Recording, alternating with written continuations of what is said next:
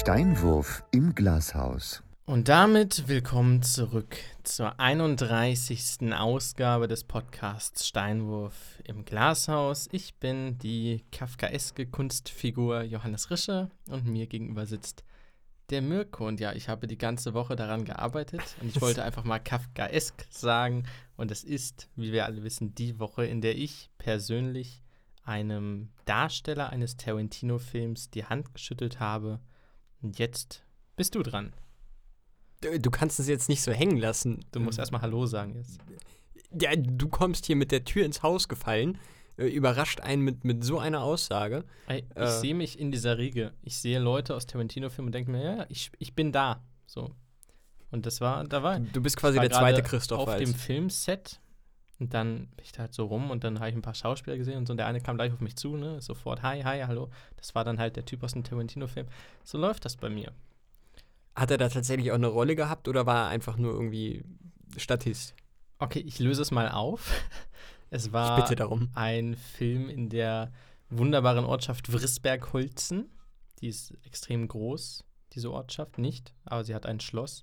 Und da wurde ein äh, Film gedreht, ein Fernseh, darf glaube ich nicht zu viel darüber sagen, ein Historienfilm fürs Fernsehen, der irgendwann im Februar ausgestrahlt wird oder im März. Kann man auch in der Samstagsausgabe der Hildesheimer Allgemeinen Zeitung nachlesen, als große Reportage, allerdings nicht von mir. Und dann sind wir irgendwann in dieses Set rein. War das jetzt schon Werbung? Also tatsächlich kennzeichnungspflichtige Werbung? Unbezahlte Werbung, Hashtag. Ähm, den Artikel hat eine geschätzte Kollegin geschrieben, die ich begleitet habe, videotechnisch. Und wir sind dann da irgendwie so reingestürmt in dieses alte Zimmer, wo die gedreht haben. Und die Darsteller sind gerade raus, außer dieser Typ, Ken Dukin heißt der. Ähm, kannst du nebenbei auch gerne googeln. Tue ich gerade, ja. Ken Dukin oder Dukin ist ein doch sehr profilierter deutscher Darsteller, der auch viele Preise schon gewonnen hat. Ich glaube, den Adolf Grimme-Preis zweimal, einmal nominiert für den Deutschen Fernsehpreis. Und er hat in Inglorious Bastards von Quentin Tarantino in dieser Bar-Szene, wo die unten in so einer Kneipe sind und Spiele spielen, da ist auch Til Schweiger, ähm, da hat er einen der Soldaten gespielt.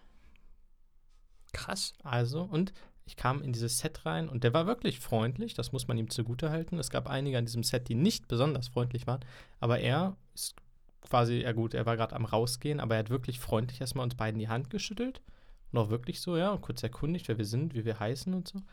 Und ich glaube, das hatte nicht mal rechtliche Konsequenzen später, deshalb muss ich sagen, ich habe einem Darsteller eines Quentin Tarantino-Films die Hand geschüttelt. Das ist tatsächlich eine Sache, die kann man sich so einfach mal äh, ins Resümee schreiben. Ne? Das schafft nicht jeder. Ja. Respekt. Danke, danke. Ich habe jetzt selber nicht viel getan. Ich hätte dem Handschlag auch schwierig ausweichen können. Ich hätte es in so eine unangenehme Umarmung umwandeln können, indem man sich so halb die Hand schüttelt, halb umarmt, halb Faust gibt. Ganz, ganz schlimm. Ganz, Aber ganz schon witzig. Wenn du es mit Absicht machst, ist es cool. Aber auch da ist es meistens eher cringe. Also, das ist schon wirklich. Also, sich, sich per Handschlag oder, oder körperlich Hallo zu sagen, ist eine Kunst für sich. Das ist eine hohe Kunst. Ja, Die beherrscht nicht jeder. Aber ich glaube, auch da ist wie bei vielen Dingen diese Angst vor den Fehlern. Wenn du die direkt ansprichst, ist es besser. Ich habe mich schon mehrfach von Leuten verabschiedet, indem ich gesagt habe, ja gut, wir wissen es jetzt selber nicht genau, wie wir es machen. Lass uns das super unangenehm gestalten. Und dann hast du so ein, erstmal die Hände berühren sich relativ lasch, halten aber so halb fest. Dann mit einer Hand so eine halbe Männerumarmung, weißt du, so eine feste. Die Wangen kommen sich so ein Stück näher. Nichts mit Küsschen, nichts mit Berühren, aber kommen sich so unangenehm nahe, dass man quasi, dass mein rechtes Auge in das linke Auge, in das andere rechte Auge der Person gegenüber guckt. Und es entsteht so eine sehr, sehr Das ist so nicht Fisch und nicht Fleisch, aber du, das ist. Man will dann aber auch auf keine dieser beiden Strategien so voll eingehen, Und weil dann das könnte auch man so wieder Desaster voneinander führen. weg. Das ist, äh, ist kritisch.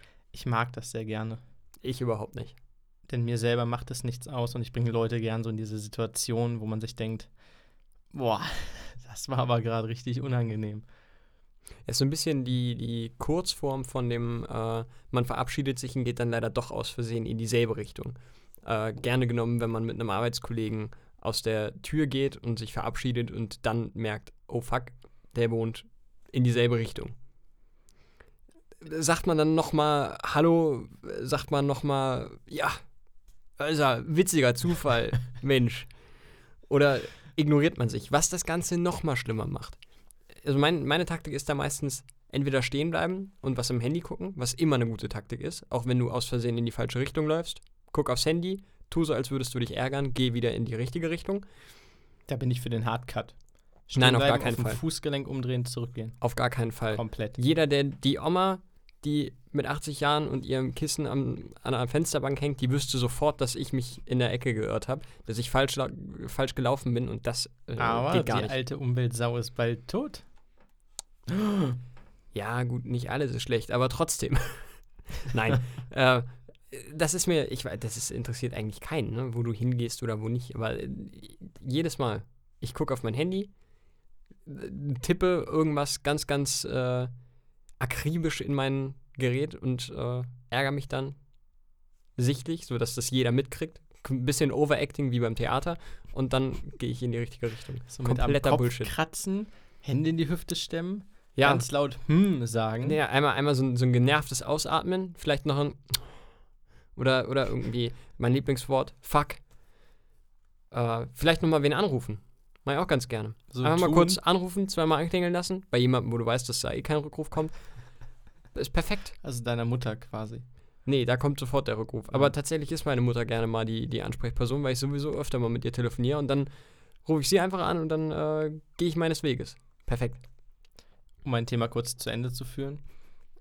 äh, eine Kollegin hat mich vorhin darauf aufmerksam gemacht und ich weiß nicht, wie es um die äh, Hygiene bei Ken Dukin steht. Aber es gibt diese Werbung im Kino, wo sich ein Junge nach einem Handschlag mit einem berühmten Pianisten nie die Hand wäscht. Ähm, vielleicht hat Ken Dukin das gemacht, als er, nachdem er quasi mit Tarantino gearbeitet hat und Tarantino die Hand geschüttelt hat, hat jetzt mir die Hand gegeben und ich glaube, ich habe was von Tarantino an mir. In dem Fall solltest du wahrscheinlich schleunigst zum Arzt, denn Glorious Bastards ist schon ein paar Jahre her. Ich glaube, Ich das. stelle die Hypothese auf, dass ich eine indirekt, einen indirekten Handschlag mit Tarantino hatte. Hattest du quasi, ja. Genauso Ja. wie ich einen indirekten Handschlag mit, äh, mit der NFL quasi hatte, mit mehreren NFL-Spielern. Denn mein größtes Achievement, was Handschläge angeht, ist bisher äh, Patrick Esume, äh, der ja in Hildesheim war. Und dementsprechend, wenn wir deiner Logik folgen, dann habe ich unter anderem auch Tom Brady schon die Hand geschüttelt. Ich Alter. finde, das können wir uns beide mal. Also, äh, wenn Der das hier nicht Folgentitel wird, glaube ich, Handschlag mit Tarantino. Tarantino und Tom. Ja, aber Tom. Tom Brady, Tom Tarantino. Ich dachte vielleicht Titelthesen, Temperamente. Ach, naja. Gut, haben wir das letzte bisschen aus diesem Thema auch gekillt.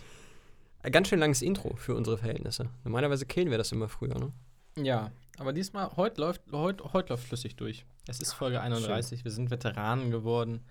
Der Krieg hat uns gezeichnet. Wie Der große Podcast-Krieg von 2018. Ah, wir haben gute Leute verloren. ähm, um darauf zurückzukommen, wie auch in dem Kriegsfilm 1917, den ich, sobald diese Folge erschienen ist, gesehen haben werde. Ist gerade so eine spontane Entscheidung von mir. Ich glaube, ich gehe Samstagabend rein. Also jetzt musst du es auch, weil sonst Ja, hast du hier anmoderiert für nichts. Aber genau, dann kann ich ja mal erzählen, wie der so gewesen ist. Oh ja, oh ja, ich war im Kino.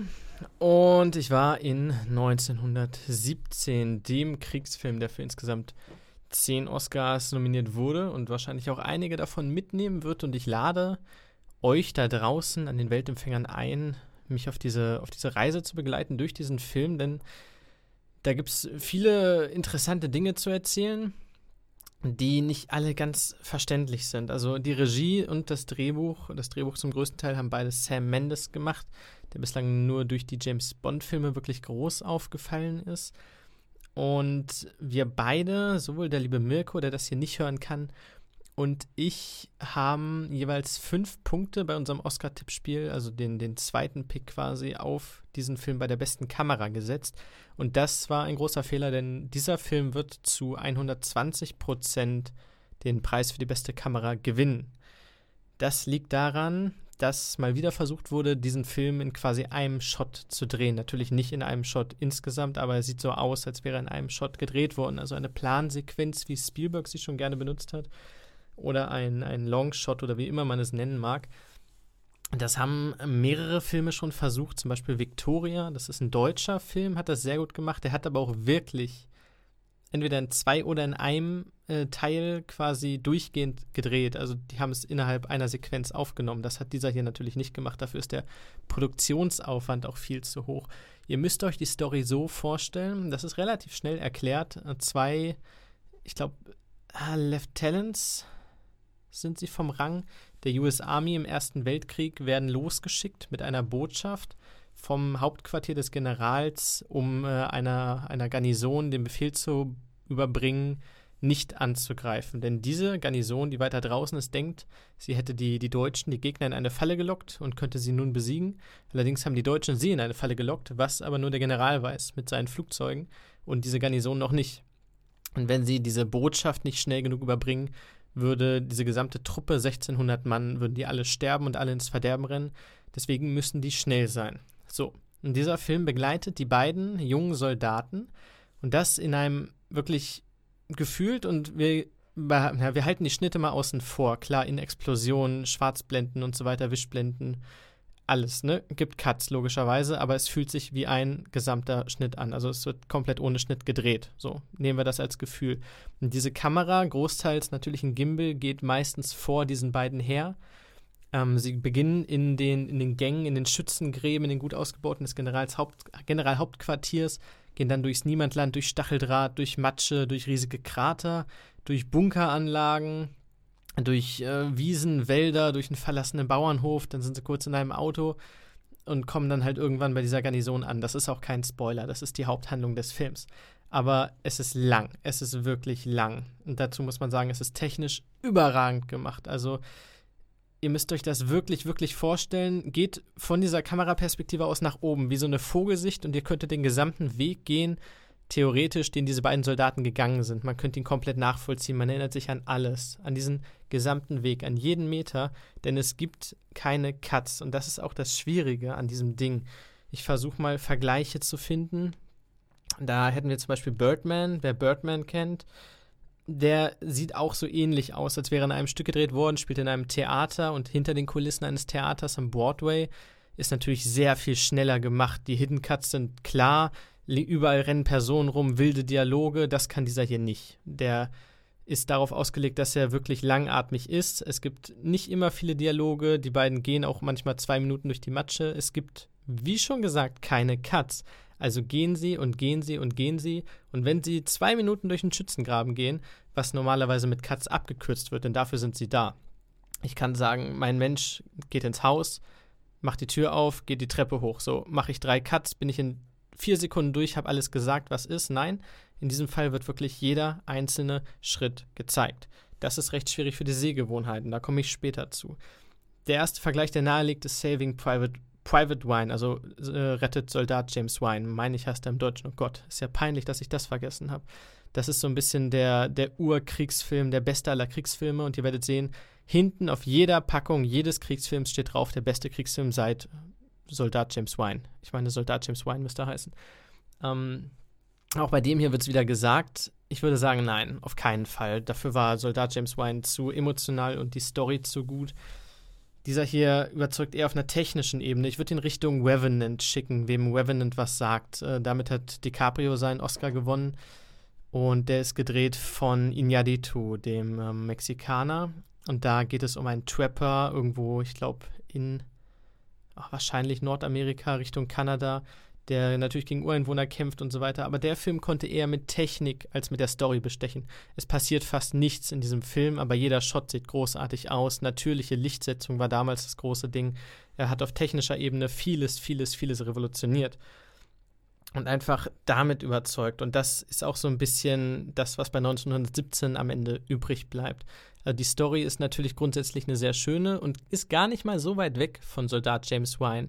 Einer muss losrennen, in diesem Fall zwei, und irgendwen retten, eine Botschaft überbringen, damit Leute nicht sterben und so weiter. Das ist alles relativ ähnlich. Und ja, das ist halt das große Problem. Bei Soldat James Ryan gab es durch die Cuts natürlich einige Kriegsszenen.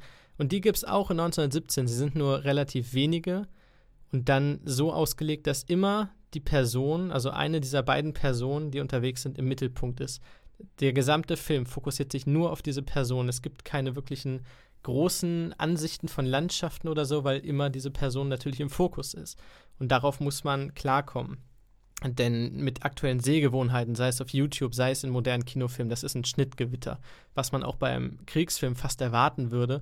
Und im Kino sind zwei, ich wollte gerade halbstarke sagen, sind zwei junge Männer an mir vorbeigegangen im Film, irgendwie auf Klo. Ich weiß gar nicht, ob sie wiederkamen und haben gesagt, oh, ist ja langweilig irgendwie. Und das kann ich für sie verstehen. Also wenn man sich nicht darauf einlässt, auf diese Sehgewohnheiten, dann ist es echt schwer, diesen Film zu mögen.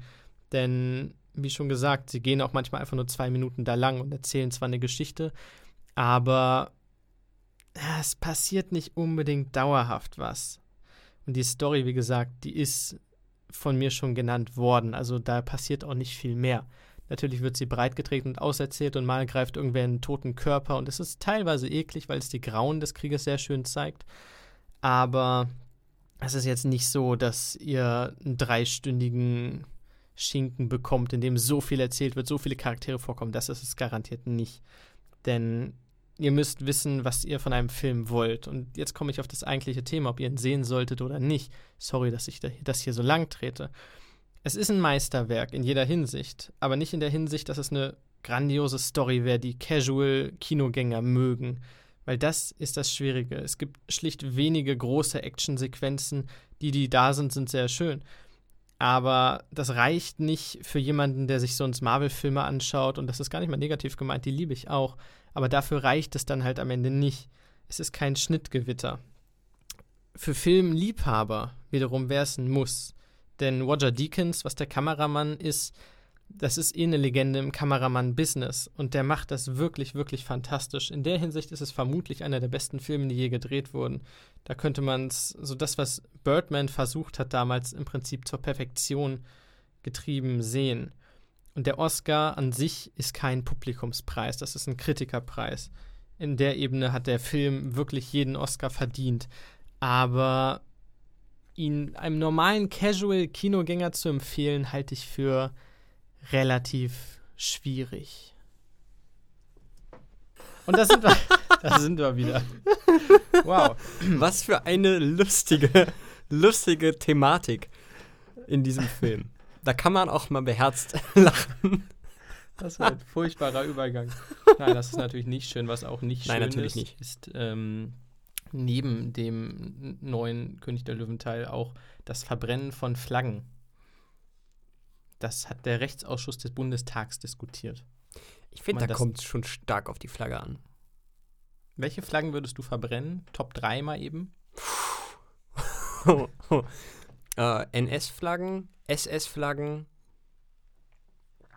Flaggen vom FC Bayern München. Die stellst du jetzt auf eine Ebene, ja? Nee, nee, nee, das war 3 bis 1. Nein, Spaß, um Gottes Willen. Ja, also so nur- schlimm sind die Nazis Nein. ja auch nicht, ne? Oh Gott. Oh Gott, oh Gott. Ja, alles klar. Wir, wir, wir sind komplett raus jetzt. Nee, um äh, die Ernsthaftigkeit wieder reinzubringen, die haben darüber diskutiert, ob man das Verbrennen von Fahnen und Flaggen generell unter Strafe stellen soll. Es gab einen Zwischenfall 2017, bei dem auf einer Demonstration mutmaßlich von äh, rechtsorientierten Menschen eine Israel-Flagge verbrannt wurde. Und das damals aber, es wurde öffentlich halt, groß auf Fotos und Videos war es. Ähm, man konnte dem aber rechtlich nicht beikommen, denn das fällt grundsätzlich wohl nicht unter Strafe. Nur die deutsche Fahne, meine ich, ähm, ist hier, das Verbrennen der deutschen Fahne ist unter Strafe gestellt. Das wohl nicht. Und das soll jetzt eventuell nachgereicht werden. Äh, ich glaube, die Linken waren dagegen und die ganz Rechten waren dagegen. Dass die Linken dagegen sind, finde ich spannend. Ich kenne die Argumentation ehrlich gesagt nicht mehr. Aber es war wieder sowas ganz wirres Linkes. Ja. Ich finde das tatsächlich gar nicht so doof, wie das auf den ersten Moment klingen mag. Ich finde es, klar, auf der einen Seite irgendwo kritisch, weil warum soll dieses spezielle Stück Stoff jetzt auf einmal nicht verbrannt werden dürfen? Also niemand zeigt mich dafür an, wenn ich meine Jeanshose verbrenne. Wenn ich 30 auf den Haufen werfe, dann ja, okay. Aber wenn ich jetzt eine in meinem Garten verbrennen würde, würde mich niemand anzeigen. Warum solltest du anzeigen 30 Jeanshosen auf einen Haufen werfen und sie anzünden? Es gibt sowas wie Religionsfreiheit in diesem Land, ja? Und da möchte ich dann auch wirklich auf mein Recht pochen. Verurteile mich nicht dafür. Was zur Hölle? Nee, ähm, ich, letztendlich dient so einer Flaggenverbrennung nichts anderem als einer puren Provokation. Egal, welche Flagge da jetzt mit welchem Hintergrund verbrannt wird, ist es eigentlich immer eine gewisse Provokation. Äh, zumindest wenn du es so aktiv in der Öffentlichkeit machst. Daher finde ich es eigentlich gar nicht so blöd, dass man dann irgendwo dagegen vorgehen kann. Zumal, wenn wirklich kein Unterschied gemacht wird zwischen allen Flaggen, sondern es ist egal, ob du jetzt den, keine Ahnung, örtlichen Gartenfreunde-Verein, ob du deren Flagge verbrennst, die wird genauso unter Strafe gestellt wie alle anderen auch, dann finde ich das tatsächlich einen ganz sinnvollen Vorstoß. Ja, finde ich auch. Also komplett. Ich, so, dann lass es einfach. Du musst diese Flagge ja jetzt nicht verbrennen, mein Freund, mein Bruder oder meine Schwester. Lass es bleiben. Upcycling, Leute. Nicht verbrennen, das bringt nur CO2 wieder unnötig in die, in die Atmosphäre. Schneidet sie klein, macht einen Putzlappen draus, macht euch einen Haargummi draus. Ich glaube, das kommt mit in diese Disrespect-Richtung. Oh, das fände ich jetzt aber schon wieder kritisch. Upcycling sollte gerade in diesen Zeiten unterstützt werden. Wenn du jetzt die israelische Flagge nimmst und einen Putzlappen draus machst und dein, deine Ah, Mann, Toilette damit putzt, das findest du jetzt gut. Das möchte ich nochmal kurz so klargestellt Nein, haben. natürlich nicht die Implikation. Okay. Nur das rein platonische etwas upcyclen. Oh Gott, wir kommen in Teufelsküche für diese Folge. Ja, aber vielleicht hat er gutes Essen da. Da gehe ich doch stark von aus. Ich habe kurz, äh, weil ich das Thema eh nicht ausführen kann, ich werde es wahrscheinlich in den kommenden Wochen mir nochmal genauer durchlesen. Avatar 2 äh, soll unter anderem deswegen cool und revolutionär werden, weil die 3D-Technik zum ersten Mal ohne Brille sichtbar sein soll.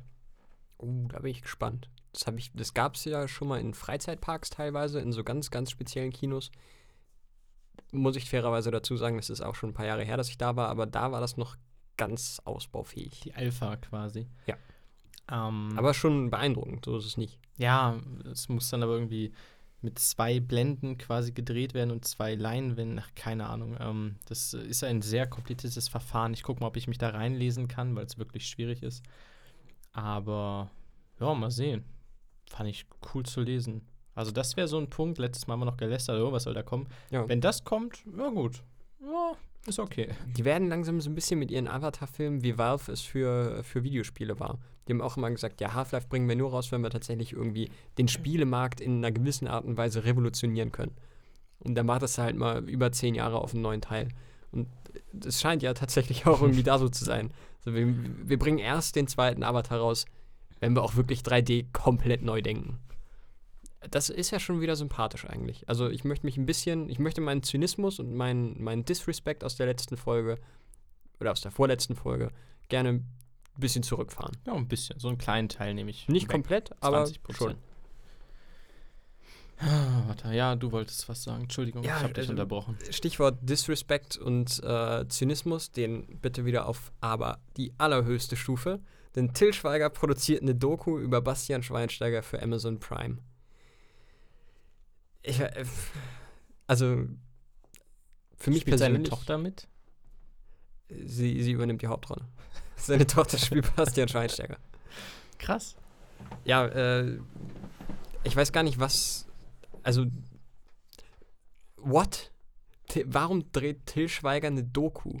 Also, hat er sowas irgendwie schon mal gemacht? Ist es sein Metier? Oder Dreht das er selber? nur? Also ist er Regisseur? Er ist Regisseur oder Produzent. Nee, er ist Produzent, meine ich. Weil produziert er das schon öfter. Auch Ja, seine gut. eigenen Filme meistens, aber Ich weiß nicht, ich will jetzt nicht ausschließen, dass er nicht auch Regisseur ist, aber ich meine, er ist Produzent. Gut, dann könnte es ja schon wieder hinkommen. Er das hat ja auch so eine eine Namenssache sein, ne? dass das einfach über seinen Namen läuft und dann halt so ein bisschen. Ist ja, ist ja gut bei Netflix jetzt nicht unbedingt, aber ist ja bei Amazon Prime Video zumindest auch wirklich so ein bisschen die, die Strategie gewesen, um nach Deutschland äh, zu kommen und da den Streamingdienst so ein bisschen groß zu kriegen. Mit vielen Namen arbeiten. Unter anderem deswegen hat man ja auch Pastewka gekauft. Und, Und jetzt exklusiv Schweighöfer hatte man, ne? War das nicht die allererste? You Are Wanted, glaube ich, heißt, hieß die.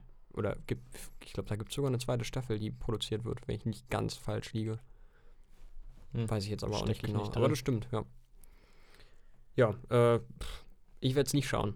Ich weiß, dass Bastian Schweinsteiger ein ganz, ganz großer Sympath ist, was äh, gerade so den Rest der Welt angeht. Für mich ist das nicht. Was an seiner Vereinsvergangenheit liegt, da will ich ihm persönlich überhaupt nicht zu nahe treten, aber das ist mir körperlich nicht möglich. Aber Etwas wie Sympathie. 2014, Junge. Das ist er mir so zwar nicht gut scheißegal. gespielt und war schon sehr alt, Ich- aber er wurde immer wieder getreten und blutig geschlagen. Und er ist wieder aufs Feld gekommen, unser Schweine. Und 113. Minute ging der Ball nach links außen über Schürle. Schürle versucht's nochmal, Flanke in die Mitte. Da ist Götze, Götze. Mach ihn, mach ihn, er macht ihn. Mario Götze. Okay. Ja, ich, Irgendwie mir so. ist auch die deutsche Nationalmannschaft ziemlich scheißegal, weil die zur Hälfte mindestens aus Bayern-Spielern besteht. Von daher, Du hättest gerade was sehr, sehr Kritisches sagen können. ja, Weil ich weiß. mindestens zur Hälfte. Oh ja, das ist, das hätte, das kann man richtig böse zusammenschneiden. ich möchte mich hiermit von jeglicher Fremdenfeindlichkeit distanzieren. Nein, äh, also ja, schon, aber ich halte international äh, zu Portugal. Aber das habe ich, glaube ich, auch schon an anderer Stelle mal erwähnt. Ja, ja, Luis hab so ein- Figo und so, ja. Ja, ich habe so ein, so ein Verlierergehen irgendwie. Portugiesen habe ich gefeiert oder habe ich begonnen zu feiern, nachdem sie 2004 gegen Griechenland im EM-Finale zu Hause verloren haben. War das Angelos Cadesteas damals? Ja. Hammer. Arsch. Ähm, Green Bay Packers, ein jahrelang erfolgreiches Franchise. Ich werde Fan. Zwei Jahre lang keine Playoffs mehr, was wirklich lange Zeit vorher nicht passiert ist. Sehr, sehr unwahrscheinlich war mit einem Hall of Fame Quarterback. Eigentlich fast unmöglich. Ich werde Fan, zwei Jahre nichts mehr. Und zu 1860 brauche ich nichts sagen. Ich bin übrigens 2004 Fan geworden, das Jahr, als sie in, aus der ersten Liga abgestiegen sind. Seitdem ging es also ging's Da dachte man schon, zweimal weiter runter. Tiefschlag. Also, wenn ihr wollt, dass euer Verein erfolgreich ist, dann macht, dass ich ihn nicht mag. Dann klappt das. Seid unsympathisch, so wie. Da komme ich nicht hin. BBC adaptiert den Tatortreiniger. Okay, dann kann ich das bei mir wegstreichen. Das habe ich nämlich auch aufgeschrieben. Finde ich mega geil. Tatortreiniger vermutlich für mich persönlich, du sagst Dark, ich sage für mich persönlich Tatortreiniger, die beste deutsche Serie aller Zeiten, auch wenn man die beiden null vergleichen kann. Tatortreiniger, relativ kurze Folgen, getragen von Situationskomik, starken, starken Schauspielern, Kammerspielen und einfach nur skurril absurden Situationen, in dem ein Typ, der Tatorte sauber macht und Blut wegwischt, halt auf entweder Hinterbliebene trifft oder auch mal die Toten als Geister, irgendwelche reimenden Leute. Es ist von vorne bis hinten wirklich, wirklich großartig. Von, von Und- hyperrealistisch bis komplett absurd, auch alles dabei. Surrealistisch. Auch mit, mit Geistern oder ganz normal einfach eine Prostituierte, die zu ihrem äh, Kunden, sag mal Kunde, ja, zu Freier. Kunden wollte, der gestorben ist. Und dann reden die halt eine halbe Stunde über Das glaube ich, sogar die Pilotfolge. müsste über das Leben und was alles noch kommen könnte. Aber und alles in witzig. alles in witzig, in unglaublich witzig. Ich habe einen sehr schlechten Humor, sage ich mal. Ich brauche lange zum Lachen. Ich könnte bei Stand-ups nie lachen. Ich finde auch Stand-ups mit Fernsehen überhaupt nicht witzig. Also ich ertappe mich dabei, wie ich so ein 8-Minuten-Video von irgendwem gucke und mir denke, ja, ich musste jetzt nicht einmal den Mundwinkel verziehen. Ähm, auch Komödien tue ich mich ganz schwer mit, aber das trifft wirklich hundertprozentig meinen Humor, produziert von Studio Hamburg. Und der britische Ableger Studio Hamburg UK hat jetzt mit BBC, was eine sehr, sehr große Sache ist, für, für den BBC, nein, für Studio Hamburg UK ähm, den Deal abgeschlossen, dass der Tatortreiniger neu aufgelegt wird, also ein Reboot bekommt. Statt Schotti, dem Tatortreiniger, heißt er Vicky? Ich glaube, Ich weiß Vicky. es gar nicht, ja, ich glaube, ja. Ähm, wird gespielt von Greg Davies, den ich vorher nicht kannte ich bin ich nicht. ganz ehrlich. Aber ich werde versuchen, mal reinzuschauen. Ähm, ich sage nicht, dass es von den gleichen Leuten ist, aber es kommt halt von der Tochtergesellschaft des Produktionsstudios. Also kann man eventuell ein ähnliches Niveau erwarten. Zumal die BBC nicht dafür bekannt ist, Scheiße zu produzieren. Also die haben schon einen hohen Qualitätsstand und äh, da kann man was erwarten. ändern sie es auch insofern ein bisschen um, dass der Humor britischer wird, was ich auch mag. Ich mag britischen Humor sehr gerne. Ähm, ich bin gespannt. Ich hoffe, sie übernehmen es nicht eins zu eins, sondern machen so ein Stück weit was Eigenes draus. Aber ich kann mir wirklich vorstellen, da mal reinzuschauen. Und das sage ich sehr selten bei Serien, aber bin ich gespannt. Auf jeden Fall. Es Ähm, kann nicht schlechter publiziert werden als in Deutschland, sage ich mal. Ja. Das, Aber das hey, stimmt. Das es vier war, Folgen Special am Mittwochabend ab 23 Uhr oder ab 2.30 Uhr im NDR oder so. Kann man machen als Free-TV-Premiere. Es ist schon traurig. Man hätte das äh, bei uns so pushen müssen, wie die BBC es in Großbritannien mit Sherlock gemacht hat. Primetime und dann aber gib ihm. Richtig äh, als, als großes Happening feiern. Ähm, es hat dem keinen Abbruch getan, weil das Ganze ohnehin in Anführungsstrichen nur von NDR oder vom NDR produziert wurde und von dem Standpunkt aus nicht so die krassen Quoten fahren musste, um als Erfolg zu gelten hat die Quoten natürlich pulverisiert, die ursprünglich daran gesetzt wurden, die Hoffnung. Selbst mit den schwierigen Sendezeiten. Selbst mit den, Wobei die genau. auch ein Stück geholfen haben, denn dadurch wurde es weniger Mainstream, sondern so ein bisschen so ein Internet-Independent-Hype, bevor war- es, groß wurde. Also es war in den Mediatheken auf jeden Fall sehr, sehr erfolgreich und wurde auch noch deutlich, bevor die Serie abgesetzt wurde, also noch während sie lief, von Netflix adaptiert, was ja auch, wenn es deutsche original produzierte Serien sind, äh, eigentlich oftmals ein, ein ziemlicher Qualitätsbeweis ist. Denn es gibt nicht viele deutsche Serien auf Netflix, die wirklich, also ursprünglich deutsch produzierte Serien auf Netflix, die Grütze sind. Die haben sich da schon wirklich die Rosinen rausgepickt. Ähm, von daher, ja, äh, du sagtest, das ist nicht meine Top, äh, Top-Serie, das stimmt, aber in den Top 5 ist es auf jeden Fall. Wäre eigentlich nochmal eine ordentliche Top 5, ne? Die Top 5 Deutsch oder in Oh. Deutschland produzierten Serien. Oh je. Das müssen wir uns nochmal Ja, merken. bestimmt. Ob ich da fünf zusammenkriege? Ich denke schon. Zählt die Zeichentrickserie der wilden Kerle? Ja. Okay. Zeichentrick, finde ich, zählt dazu, ja. Hm, Es gibt jetzt nicht so elendig viel gute Zeichentrickserien aus Deutschland, aber würde ich schon sagen, ja. die wilden Kerle. War nicht meins. Und Yakari. Ah, ich glaube, das ist nicht deutsch. Naja, wie dem auch sei. Das weiß ich nicht. Billie Eilish singt den äh, Coversong vom James Bond No Time to Die. To die. To die. No Time to Die. Äh, Saoirse. Saoirse Ronan. ähm, kann ich ehrlich gesagt noch nicht viel zu sagen, habe ich aber Bock drauf. Ich meine, die smarte Dame ist wie alt? 18? Ist sie 18? Ich dachte 19 oder so. Ich meine Ich weiß es 18, aber ist gefühlt seit 5, 6, 7 Jahren irgendwie Nein, nein, nein. drin. Seit Für mich, zwei oder drei Jahren. für mich Ah ja, okay, für dich Für gefühlt. mich fühlt sich Musik anders an als für andere Menschen, das gebe ich zu. Aber ist krass. Ähm, nach Adele und Sam Smith war es, glaube ich, danach, Inspector. Das ist jetzt Billie Eilish. Das ist immer so ein bisschen ein Ritterschlag, ein Stück weit für meistens britische Künstler. Ist Billie Eilish britisch? Nee, ne? Das kann ich dir tatsächlich auch, nicht blassen sagen. Schimmer. Aber ja, ich meine, es fühlt sich immer an wie so ein bisschen Ritterschlag. Das, die Opening-Sequenz von James Bond ist meistens sehr, sehr aufwendig animiert und konzipiert. Dauert meistens sehr, sehr, sehr, sehr lange für einen normalen Kinofilm, also an die drei, vier, fünf Minuten, halt die Länge eines wirklich langen Songs wie Skyfall oder wie, wie hieß der bei Spectre? Keine äh, Ahnung. Writings on the Wall, glaube ich, von Sam Smith. Und da bin ich sehr gespannt. Ich meine, auch ihr Bruder produziert, das habe ich aber nicht mehr ganz im Kopf. Das macht er, glaube ich, sowieso, ja. Also hauptsächlich für, für sie sowieso. Von daher, das kann gut Und sein. da der Film am 2. April kommt schon, denke ich mal, dass sie den Song für Marketingzwecke eh vorher rausballern. Deswegen dürfte der oh, Anfang April, im Februar, denke ich mal, kommen. Würde ich jetzt einfach mal so prognostizieren. Ja, das kann tatsächlich gut sein. Und bei Filmmusiken bin ich schon wieder dabei. Da Ja. sehe ich mich. Ist nicht nur ein Ritterschlag, wie du ihn nennst, sondern tatsächlich auch ein Multimillionen-Dollar-Vertrag. Oder Pfund. Ja gut, das eine schließt das andere ja nicht aus, ne? Das stimmt, aber das ist schon, äh, ich sag mal so, jeder Independent-Musiker, der einmal einen Bond-Song spielt, der braucht danach nichts mehr tun.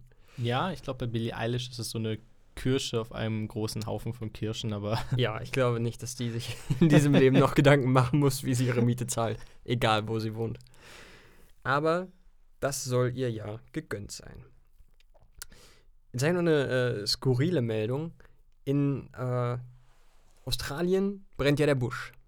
wow. Also tatsächlich, de facto. Da gibt es jetzt aber leider auch die Australian Open. Und als ich neulich bei euch in eurem Habitat, in den natürlichen Ballungsräumen des Redakteurs, in der Redaktion am Newsroom stand, äh, lief bei NTV eine Banderole: äh, Qualifikantin bei Australian Open bricht aufgrund akuten Hustenanfalls Spiel ab. What the fuck? Ich meine, es Warum war spielt ihr da noch? Favoritin, oder?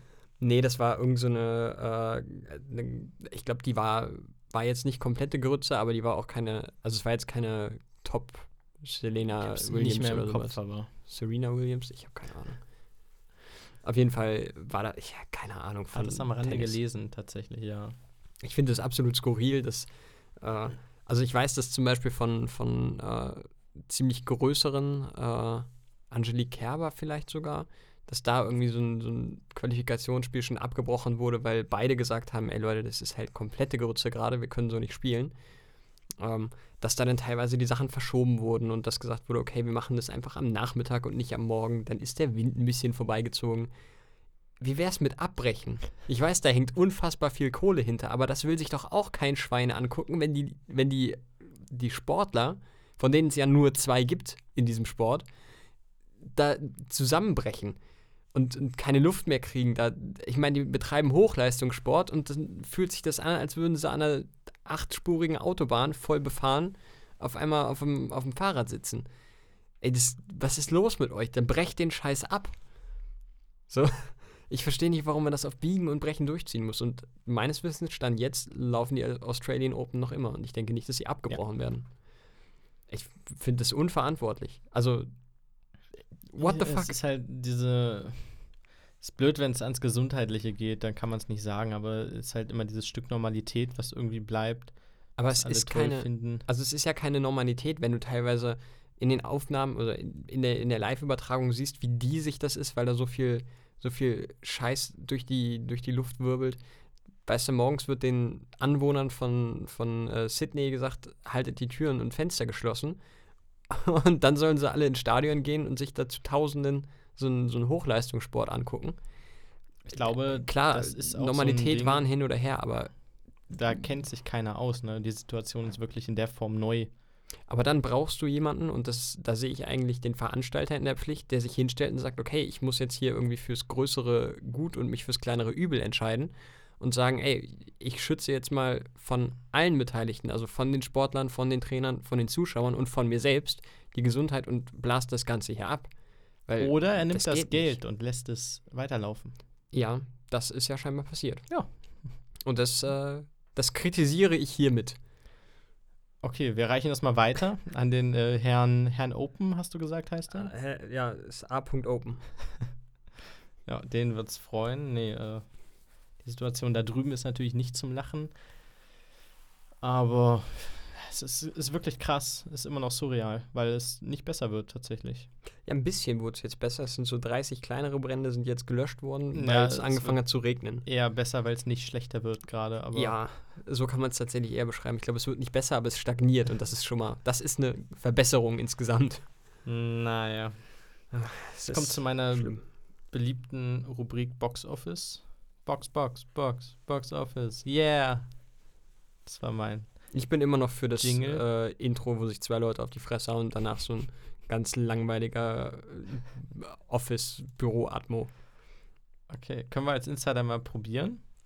So ein Isch, Isch, und dann so Tacker und Telefongebimmel, ne? Telefon- Und ja, genau, so, so diese typische, äh, typische Situation-Shot, glaube ich, nennt man das von Stromberg. Also wenn wegen da mir auch das. so ein Drucker läuft, ja, das fände ich gut. Ähm, da sind genau dieselben zwei Filme wie letzte Woche. Wobei, nee, Last Jedi, äh, war The Rise of Skywalker ist der neue Star Wars Film. Der war letzte Woche noch nicht drin, ne? Ja, das Da stimmt. war nämlich was. Und zwar einmal Frozen. Frozen 2 war letzte Woche auf Platz 14. Das ist inzwischen auf Platz 11 gelandet und hat damit Star Wars Episode 8, The Last Jedi, Harry Potter und die Heiligtümer des Todes Teil 2 und Black Panther alle überholt. Und hat zum jetzigen Zeitpunkt 1,37 Milliarden Dollar eingenommen. Ich glaube aber nicht, dass die Avengers Age of Ultron noch bekommen, weil die haben 1,4 Milliarden eingenommen und Frozen 2 wird bald auslaufen. Das heißt, es wird eng mit den Top 10, aber ich sag mal, Platz 11 der erfolgreichsten Filme aller Zeiten ist auch schon mal was. Für Kann man. Animationsfilm Muss man sich halt, jetzt nicht schämen. Abgesehen von dem König der Löwen Scheiß, ich gucke kurz, ja, der ist leider davor, äh, ist es der erfolgreichste Animationsfilm aller Zeiten. Echt, war der so erfolgreich, König der Löwen? Ja. Alter. Der ist auf Platz 7 der erfolgreichsten Filme aller Zeiten. Wow, das ist krass. Das hätte ich nicht Sind halt erwartet. wegen dem Nostalgia-Hype reingegangen ne? und wurden alle bitterlich enttäuscht. Nostalgia-Hype. Oder wie ja. manche andere auch sagen, Disney. Und Star Wars The Rise of Skywalker, also Episode 9, ist jetzt in den Top 50 und hat auf Platz 46 stehend knapp die eine Milliarden Marke aktuell erreicht. Ist schon eine kleine Enttäuschung. Finde ich gar nicht. Der wird noch zwei, drei Wochen bleiben. Mindestens. Ist der letzte Star Wars. Ich hätte eigentlich erwartet, dass der locker die 8 knacken muss. Film Nummer 8, meine ich. geht. Ich glaube, im Laufe der Trilogie lässt das Interesse nach, beziehungsweise die, die denken, das ist eher nichts für mich, weil es neuer ist, gehen halt irgendwann nicht mehr rein. Ja, aber es ist der letzte Teil. Es Also du ist nicht es- der letzte Teil. Es kommen noch hunderte Star Wars-Filme. Ja, aber der Junge. Original-Neunologie. Ja, ich glaube, das sehen Hardcore-Fanboys schon lange nicht mehr so. Ja, aber jetzt Hardcore-Fanboys bringen einen Film nicht in die Top 50. Der Mainstream tut das. Der hat zumindest gerade die Milliardenmarke geknackt und damit ist Jumanji Teil 1 rausgeflogen aus den Top 50. Da bräuchten wir eigentlich, wenn, wenn du das anmoderierst, wer rausgeflogen ist, bräuchten wir eigentlich auch noch so einen kleinen Jingle. So Funeral March oder so. Oder so, nö. Und auf der Abschlussliste steht jetzt auf Platz 50 The Jungle Book, also der neue Das ist okay für mich. Dschungelbuchfilm.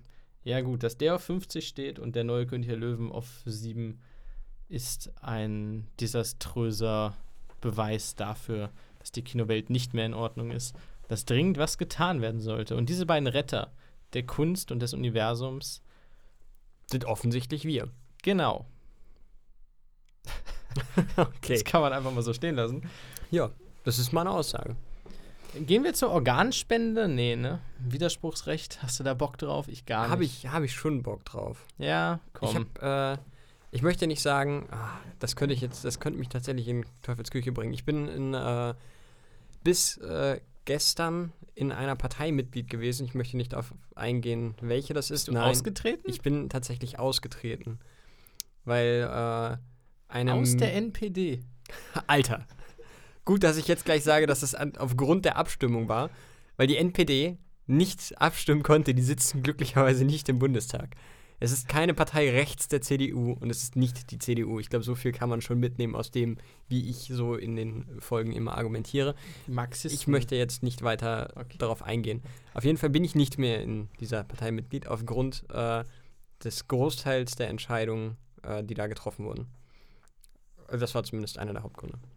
Okay, welche Entscheidung? Achso, we oh, in dieser Debatte jetzt. Genau. Beim Widerspruchsrecht. Okay. Genau. Was ich sehr, sehr spannend fand und sehr gut finde, war, dass der Fraktionszwang aufgehoben wurde.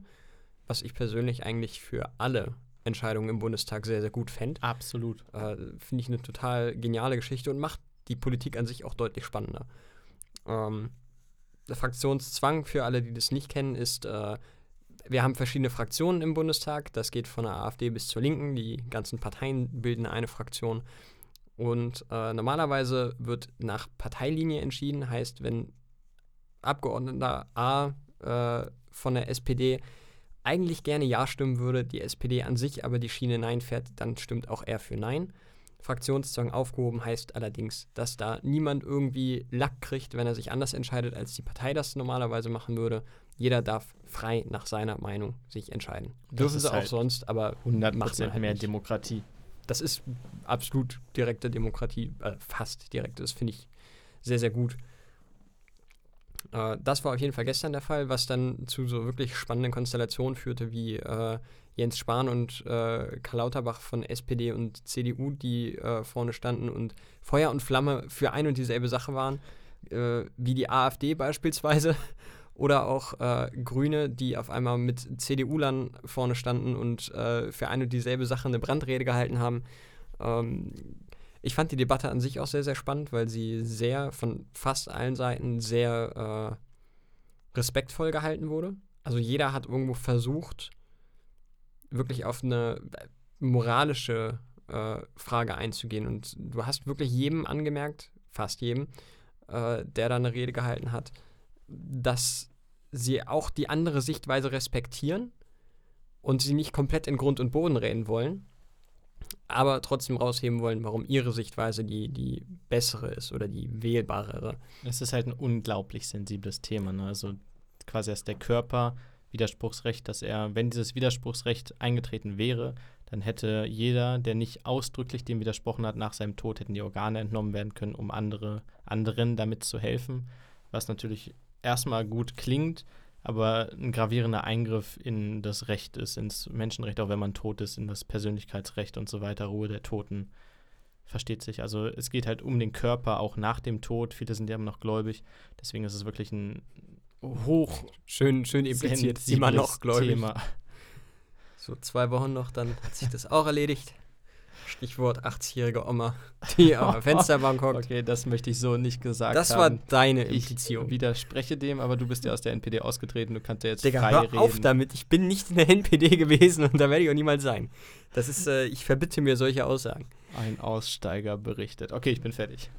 Ja, äh, auf jeden Fall war ich mit, äh, ich war wie gesagt in einer Partei Mitglied und war mit einem Großteil der Entscheidungen dieser Partei in dieser Abstimmung nicht zufrieden. Man könnte sagen, ich war erbost ob der Entscheidung und habe daraufhin, Geradezu empört. ich war, ich war äh, enoyiert. Ein wenig. Mhm. Und äh, habe dann meinen Austritt fähig gemacht. Hast du auch gleich angerufen? Ich habe nie angerufen, ich habe eine Mail geschickt. Ey, das ist scheiße, was ihr da macht. So eine Art Leserbrief, so ein Brandbrief. Nein, einfach Okay. nur meine Mitgliedsnummer, meine Anschrift und gesagt, ihr, ich trete dann aus. Ich bin ja mal weg. Ist aber krass. Also da muss echt was vorgefallen sein, wo du gesagt hast, boah, das hat mich jetzt zutiefst gebrochen.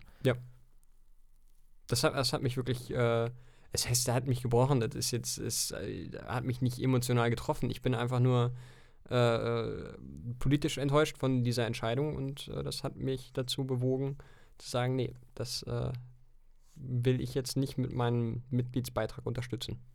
Hast du denn vor, mal wieder in eine Partei einzutreten irgendwann? Habe ich. In eine andere jetzt? Ja. Oh, da bin ich gespannt, aber du möchtest nicht sagen, welche. Nee. Ich möchte mich da jetzt nicht öffentlich zu äußern. Es ist keine verfassungsfeindliche Partei und es ist weiterhin auch keine Partei rechts der CDU. Was hast du gesagt? Das wird nicht passieren. ja, Ja, krass. also Möchtest du kurz äh, das Ergebnis der Debatte sagen, so zum Abschluss des Themas? ja, ähm, die, ach, das ist so ein unfassbar äh, unschöner Begriff. Wie heißt das nochmal? Die, äh, das Begr der Begriff, über den abgestimmt wurde, wie heißt das nochmal? Die doppelte Widerspruchslösung? Was? Widerspruchslösung halt. Ja, aber es ist doppelte Widerspruchslösung, die sie angekündigt oder diese abge über diese abgestimmt haben. Auf jeden Fall ein bisschen, äh, bisschen diffus der ganze äh, Bezeichnungskram wurde abgelehnt. Ähm, es wurde allerdings dafür gestimmt, dass äh, Ärzte jetzt ein bisschen aktiver das nicht bewerben können, aber darüber aufklären sollen, dass du, wenn du deinen Pass erneuerst, deinen Ausweis erneuerst, dass du da nochmal darüber belehrt wirst, dass du da äh, die Möglichkeit hast, dich einzutragen. Ja, ich werde mich jetzt nicht äh, dazu äußern, wie ich die Abstimmung fand, weil sonst Rückschlüsse auf die Partei äh, kommen könnten. Aber ja. Auf jeden Fall fand ich sehr, sehr gut, dass der Fraktionszwang aufgehoben wurde, denn das macht die Demokratie und vor allen Dingen den Bundestag tatsächlich, und es mag jetzt spießig klingen, aber es macht ihn tatsächlich spannend. Denn es war nicht klar, wie diese Abstimmung ausgeht. Das war vollkommen offen. Da freue ich mich auf die übernächste Folge Best of Bundestag. Die sind immer so ein, zwei Wochen im Verzug, was man ihnen nicht verdenken kann, weil das ist scheiße viel Arbeit. Und der Typ hat, glaube ich, auch einen Vollzeitjob, aber da freue ich mich drauf. Cool. Jo. Habe ich mal wieder was. Habe ich mal wieder was. Ähm, ich wollte noch kurz auf Michael Morbius zu sprechen kommen. Kennst du den? Das sagt mir irgendwie was. Das ist ein Marvel-Charakter. Dann klingelt da nichts, dann verwechsel ich das. Ein Vampir irgendwie. Durch ein, eine Blutkrankheit ist er zum Vampir geworden, keine Ahnung. Ist halt so ein Anti-Held. Hm, eigentlich ein ganz normaler Film. Man dachte, ich bin kein Marvel-Experte, man dachte, es geht Richtung Venom. Also ein Film, der eine Marvel-Figur behandelt. Venom ist ja ein Symbiont, der so ähnlich aussieht wie Spider-Man, nur schwarz ist und so ein bisschen Alien-Goo-mäßig. Sich ist ganz, ganz weird, aber Tom Hardy hat ihn gespielt und man dachte, der würde nicht im MCU spielen, hat er am Ende auch nicht. Und das ist immer so ein Ding, kommt das rein, kommt das nicht rein, wird es von einer anderen Firma produziert. Und Michael Morbius sollte außerhalb spielen, dachten alle bis zum Trailer, bis zum Ende des Trailers.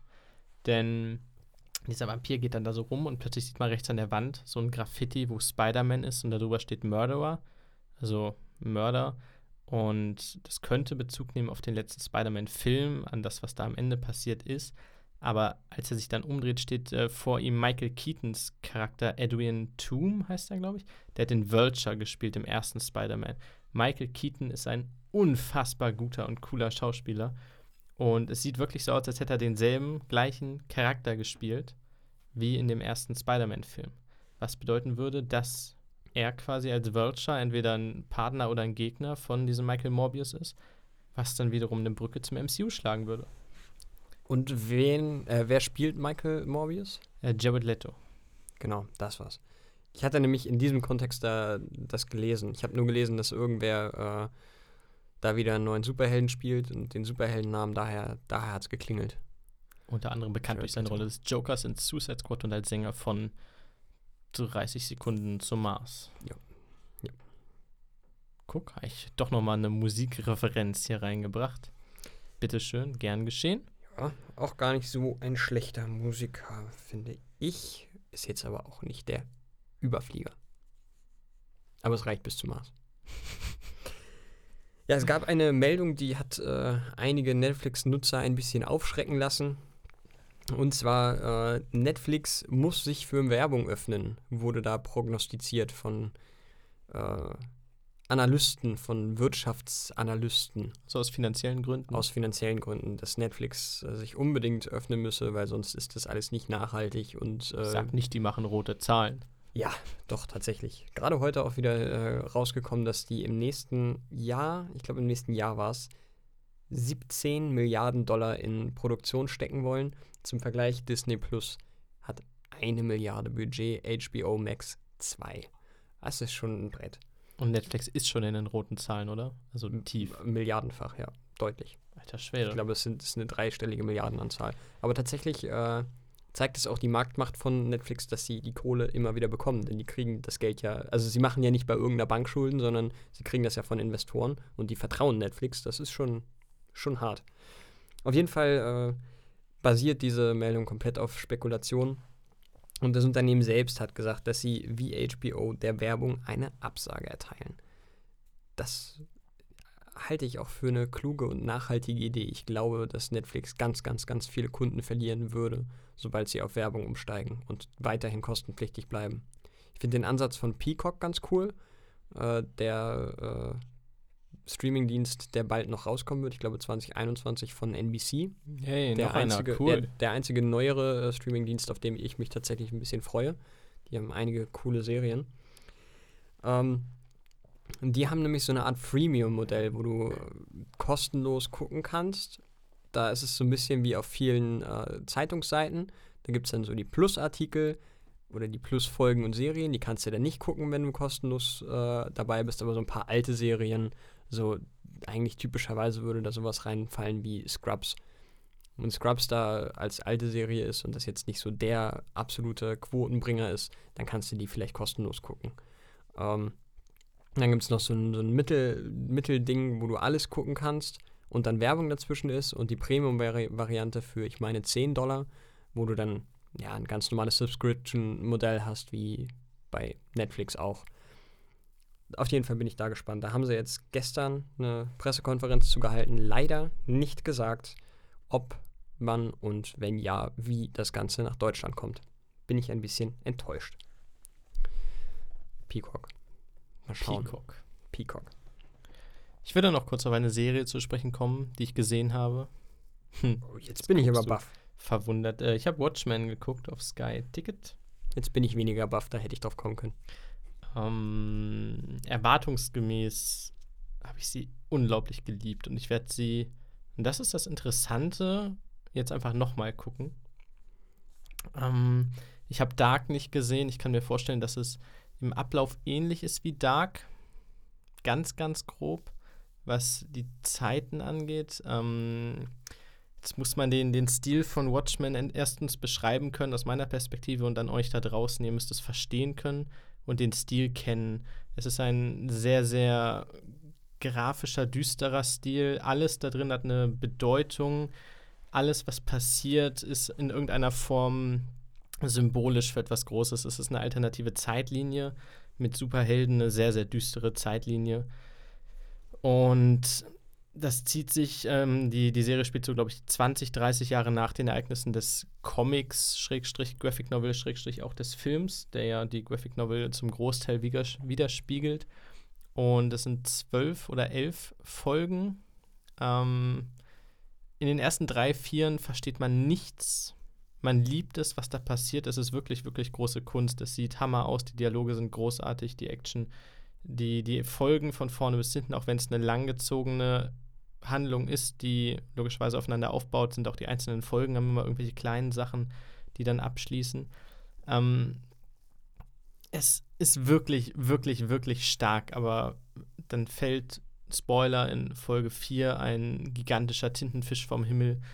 So ein wirklich, wirklich großer, der ganze Häuser zerstört und du denkst dir so, ja, habe ich irgendwas verpasst? Was, was ist hier gerade passiert? Nehmen wir jetzt erstmal so hin, schreibe ich mir auf, ähm, kommen wir später darauf zurück. Aber alle Handlungsstränge gehen am Ende wirklich auf. Es gibt verschiedene Zeitlinien. Es gibt, das ist sehr wichtig, die zentrale Figur in Watchmen, auch wenn sie selten da ist, ist Dr. Manhattan.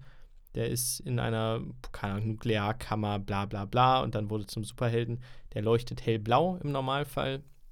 Und das muss man sich vorstellen wie Superman in OP also Dr. Manhattan ist buchstäblich, ist so, du kannst ihn nicht zerstören. Er ist der Typ, er kann Materie erschaffen, er kann teleportieren, er kann alles. Er ist eigentlich so quasi eine gottähnliche Figur. Er ist buchstäblich Gott. Also wird auch sehr, sehr oft gesagt tatsächlich, aber ähm, er ist dargestellt als Gott. Er ist wirklich ein Gott und er kann mit einem Fingerzeig halt ganze Städte einfach zermalmen oder wegfliegen. Meistens ist er auf dem Mars und baut da irgendwas für sich selber oder in diesem Fall. Stell ich mir auch so geil vor, so auf, dem, auf der Erde so ein gefürchteter Gott und dann fliegt er auf den Mars und baut sich da einfach überdimensioniertes Lego irgendwo hin.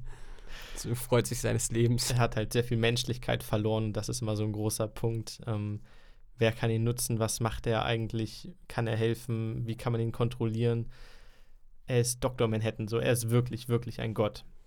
Und dann gibt es Ozymandias, ich kann seinen Namen nie aussprechen, Ozymandias, ähm, der wiederum sich für einen Gott hält, für einen Gottkaiser nach dem, ich glaube, griechische Mythologie oder ich habe keine Ahnung. Ähm, er ist sehr von sich selber überzeugt, geht Richtung Napoleon-Komplex, sehr, sehr intelligenter Mensch und so weiter und so fort. Und es gibt keine wirklichen guten und schlechten Leute in Watchmen. Auch Schurken sind nie wirklich böse, Helden sind nie wirklich gut. Das ist sehr, sehr viel Grau, sehr wenig Schwarz und Weiß und ein sehr, sehr äh, düsterer Graphic-Stil mit sehr viel Blut aber auch sehr viel, sehr, sehr schönen poetischen Szenen. Ähm, was Themen behandelt wie Sexismus, Rassismus, sehr, sehr viel Rassismus. Ähm, es macht wirklich, wirklich großen Spaß und am Ende geht alles auf. Und ich freue mich drauf, die ganze Serie nochmal zu schauen. Denn jetzt weiß man halt so, was der Scheiß am Anfang einfach sollte. Und du freust dich drauf, weil du das Ende kennst. Und tatsächlich, also eine wirklich, wirklich Empfehlung für Watchmen. Allerdings wirklich nur, wenn ihr entweder den Comic gelesen habt, den Film gesehen habt und so ein bisschen mit dem Stil vertraut seid. Sonst könntet ihr recht schnell abgeschreckt sein. Ja, wollte ich mal zum Besten geben. Boah, war das geil. Krass. Ja, das klingt im entfernten Sinne schon tatsächlich ein bisschen wie die äh, Erzählstruktur von Dark, aber es gibt da noch ein paar feinere Unterschiede. Ja, ich meinte auch nur, dass quasi, dass es verschiedene Zeitlinien gibt, die es nicht ja. wirklich gibt, aber es gibt verschiedene Handlungsstränge. Ähm, Zeit wird auch manipuliert zwischendurch. Zeit ist relativ. Sodass am Ende sehr viel zusammenpasst, wo du vorher die Puzzleteile gar nicht gesehen hast und dir dann klar wird, so, oh. Und wenn du fertig bist und selbst wenn du eine Folge vor Ende bist, ist es alles noch ein großes Rätsel. Aber nach der letzten ist es tatsächlich ein fertiges, kohärentes Bild von vorne bis hinten, was du verstehst. Und das äh, fand ich sehr, sehr, sehr schön. Also wenn du das sehr, sehr schön fandst, das klang jetzt tatsächlich eins zu eins nach Dark, dann musst du das unbedingt gucken. Aber ist das mit Superhelden? Es ist nicht mit Superhelden und das macht es noch viel besser. Ja, nee. Es ist so gut gespielt auch. Oh Mann, ey, das, das wirklich, da kann sich Serien, Serienschaffer Deutschland richtig krass auf die, auf die Schulter schlagen. Hammer. Ja, ich habe äh, mit meiner Freundin äh, in den letzten Wochen einmal eigentlich ein Serien-Must-See mal durchgeguckt. Äh, ich war tatsächlich schon soweit, ich habe das schon, schon einmal gesehen. Ich habe es jetzt einfach nur noch mal aufgefrischt. Ähm, meine Freundin hat es noch gar nicht gesehen. How I Met Your Mother. Ähm, ist dein, dein Independent-Tipp der Woche? Es ist kein Independent-Tipp der Woche, aber es ist tatsächlich ja schon ein paar Jahre her, dass das Ganze geendet ist. Die ersten Staffeln sind, ich glaube, aus 2005, 2006. Das hat schon ein bisschen was auf dem Buckel. Und ähm, läuft, glaube ich, bei vielen so ein bisschen unter ferner Liefen oder ist zumindest unterbewertet, weil es gerne mal, das möchte ich jetzt gar nicht unbedingt abwertend sagen, aber in dieser Klamauk-Schiene lief mit äh, Two Broke Girls oder Two and a Half Men, was wirklich auch laut Genre gleiche, äh, gleiches Genre ist äh, wie How I Met Your Mother, aber doch eine komplett andere Herangehensweise ist. Also das lief halt in dieser Sitcom-Schiene. How I Met Your Mother ist allerdings offiziell Sitcom, aber in meinen Augen doch eher Dramedy. Und das je weiter die, die Staffeln fortschreiten, äh, da wird das dann immer weniger Comedy und immer mehr Drama. Und gerade weil es in dieser Sitcom-Schiene ist, finde ich es nochmal viel höher anzu, aufzuhängen eigentlich, wie viel Mühe sich gegeben wurde mit, mit neuen Erzählstrukturen, mit äh, der Art und Weise, wie, wie viel Aufwand sich da gemacht wurde für das Set, für, äh, für Dialoge, für wirklich Running Gags, die teilweise Jahre und Staffeln überdauern und am Ende dann doch zu einem ordentlichen, versöhnlichen Ende führen. Äh, und auch die sehr, sehr kritisierte, das sehr, sehr kritisierte Ende, bis heute immer noch sehr, sehr kritisiert.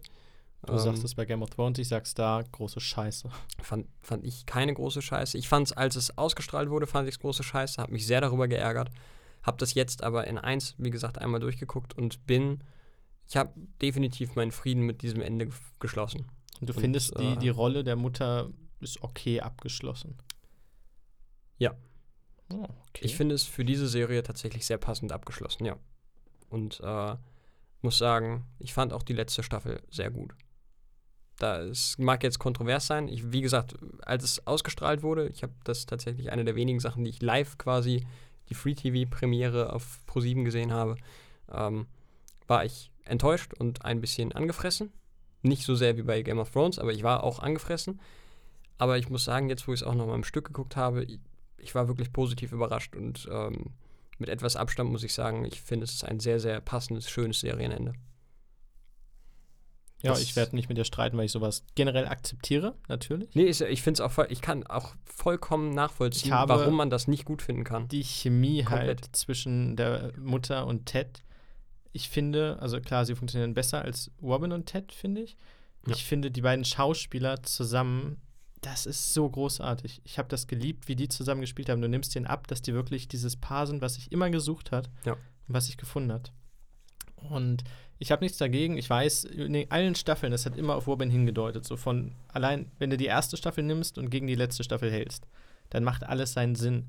Aber wie sie quasi die Mutter dann innerhalb von Minuten weggeworfen haben, mit dem Krebs und dem Ende und Tschüss und wieder bei Robin. Boah. Von mir aus hätte Ted am Ende auch Single bleiben können. Das wäre für mich das nochmal bessere Ende gewesen. Sehr viel Drama dann. Äh, also ich fände es vollkommen okay, wenn sie das mit Robin rausgeschnitten hätten und quasi der Tod der Mutter wäre das Ende gewesen. Aber es passt so sehr zu dieser Serie. Diese Serie ist zwar immer witzig und auch die letzte Staffel ist phasenweise auch wirklich, wirklich lustig oder einfach nur einfach schön. Es ist, teilweise sind es einfach nur schön erzählte Geschichten von einer Freundesgruppe. Aber sie ist halt auch eines immer wieder und zwar traurig. Und zwar richtig dramatisch traurig. Ich erinnere da gerne an diese grandiose Folge mit dem Countdown, wo in jeder Szene, in jeder neuen Szene von 50 runtergezählt wird. Oder was, von 75 oder was weiß ich. Auf jeden Fall gibt es da einen Countdown. In jeder Szene kannst du im Hintergrund oder im Vordergrund teilweise äh, eine, eine neue Zahl entdecken. Und wenn dieser Countdown auf Null geht, droppt die Bombe und du denkst die ganze Zeit, da passiert irgendwas Cooles und es, es droppt einfach die Bombe. Marshalls Vater, der ganz dicke mit ihm ist und der eine sehr, sehr sympathische Nebenfigur ist, stirbt und die Musik ist aus, Fade out, Folge vorbei. Ist das nicht sogar das Staffelende? Ich glaube, das ist sogar Staffelende. Ende Staffel 1 müsste es sein. Nein, nein, nein, das kommt viel später. Staffel 5 oder 6 oder sowas. Okay, das nee, dann ist Ende Staffel 1 ist Lilly ausgezogen. Ja, stimmt. Das endet ähnlich, sage ich mal. Ist auch, auch böse, ja. Aber die Inszenierung von, von dem Tod von Marshalls Vater ist immer noch eine der. Also, das, das ist wunderbar. Und für eine, für eine Sitcom, wo man den Qualitätsstandard pro Folge, auch was die Inszenierung angeht, jetzt nicht so hoch setzt, ich finde das unfassbar gut. Ich habe die Und, nie ähm, in der Klamaukschiene gesehen, ehrlich gesagt. es kommt für mich nicht an Scrubs ran. Ich finde die Erzählstruktur wirklich, wirklich fantastisch. Über Staffeln gehalten. Ich meine, irgendwann kündigen sie die Ziege an und es dauert wirklich Staffeln, bis die Geschichte kommt. Ja, die Ziege wird ja, glaube ich, in Staffel 1 oder 2 angekündigt und wird erst in 5 oder so aufgelöst, ja. Und immer mal wieder so diese Dinge. Ich finde es halt nur wirklich diese. Es waren die letzten Minuten für mich, dass sie sagen, ja, und Robin hat sich doch. Robin und Barney haben sich getrennt und die Mutter ist tot und die kommen doch zusammen. Äh, Hätten sie dem drei, vier Folgen gegeben? Keine Ahnung. Haben sie.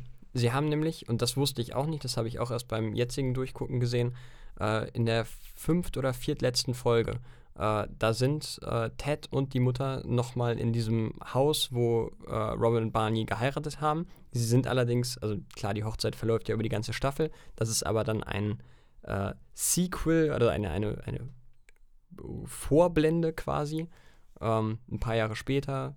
Die haben schon zwei Kinder, sie sind aber alleine nochmal in diesem Haus, wo sie sich kennengelernt haben. Und äh, da ist es dann so, dass Ted eine Geschichte erzählt von dieser Hochzeit und da trifft dann auf einmal die Mutter von Robin ein. Und äh, dann kommt wieder die Blende, die beiden sitzen in der Zukunft da und die Mutter sagt sinngemäß, naja, ich bitte dich, welche Mutter würde schon die, äh, die Hochzeit ihrer Tochter verpassen? Und er bricht daraufhin ganz kurz in Tränen aus. Und sie versucht ihn zu stoppen und sagt so, ja, jetzt erzähl deine Geschichte weiter los und versucht das zu unterbrechen. Du siehst aber auch, weil sie auch echt eine super Schauspielerin ist, dass sie da auch mit den Tränen kämpf kämpft. Und äh, das ist schon ein gewisses Foreshadowing. Und wenn man, wenn man da ein bisschen mehr drauf gibt, weil das schon, also es passiert schnell, aber es fällt schon auf, dann kann man schon damit rechnen, dass sie vielleicht nicht mehr ganz so lange ich unter uns okay, weilt. ist mir aber zu wenig, um so, diese wirklich epochale Serie zu beenden. Also ich, Ich kann es, wie gesagt, vollkommen Ja, ja. nachvollziehen. ich bin nicht zufrieden, aber ich appreciate trotzdem alles, was diese Serie Ja. drauf hat. Und ich glaube, Barney ist einer der wahrscheinlich witzigsten Charaktere, die je geschrieben wurden. So ein bisschen für mich Richtung, natürlich nicht vom Stil, vom Comedy-Faktor fast Richtung Hausmeister, weil fast alles, was er macht, wirklich äh, Komplett überzeichnet ist auch. ja. er ist 10.000 Stufen drüber über alles. Wenn er diese Fernseher nimmt und einen nach dem anderen aus der Mülltonne holt und zerstört. Irgendwann geht er in den Fernsehladen, lässt sich beraten, kommt dann drauf, dass die Röhre ja das echteste Schwarz hat, nimmt eine Röhre mit, geht mit dem in diese Gasse und haut ihn wieder kaputt. Der Typ ist witzig. So, Punkt.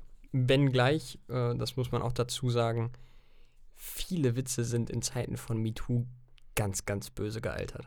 Also Ja. ich persönlich finde es nicht schlimm und ich finde, man ein, eine Serie oder ein Kunstwerk ist ein Produkt seiner Zeit und du sollst es auch schon irgendwo nach diesen Maßstäben bewerten oder sie zumindest einfließen lassen. Deswegen kann ich mir das trotzdem heute immer noch gut angucken. Aber es ist teilweise schon Es hart. ist aber ein großer Bonus für mich, dass er homosexuell ist, ehrlich gesagt.